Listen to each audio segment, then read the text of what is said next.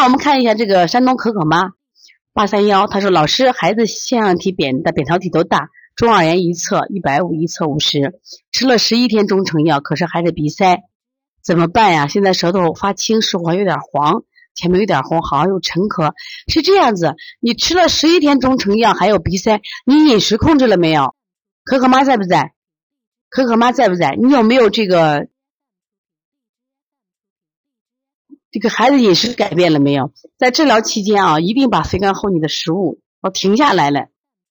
不光吃肉不多，甜食呢，水果呢，吃了没有？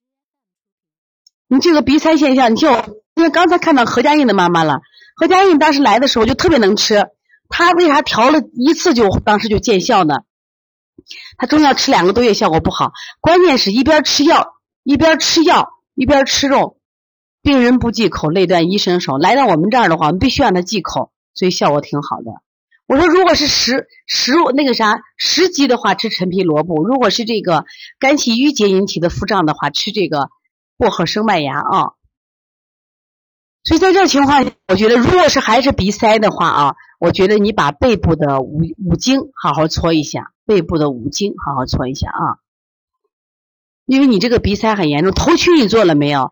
它印堂、鼻通、迎香、搓擦鼻翼，包括腺样体这个外方都要做一下了啊。关键是你把像这种孩子两边现在扁桃体、腺样体都大的话，这种情况下你把它顺膜腹好好做一下。关键你这孩子看是哪种症？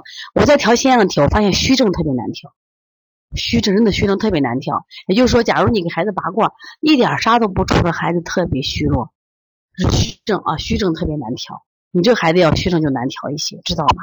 所以不要着急，你继续啊，继续推拿加吃中药，一定好的很快的啊。刚才不是推荐的苍耳子油你要用吗？这个治疗鼻塞特别快。刚才我看到我们的浩浩妈妈已经分享出来了啊。现在看。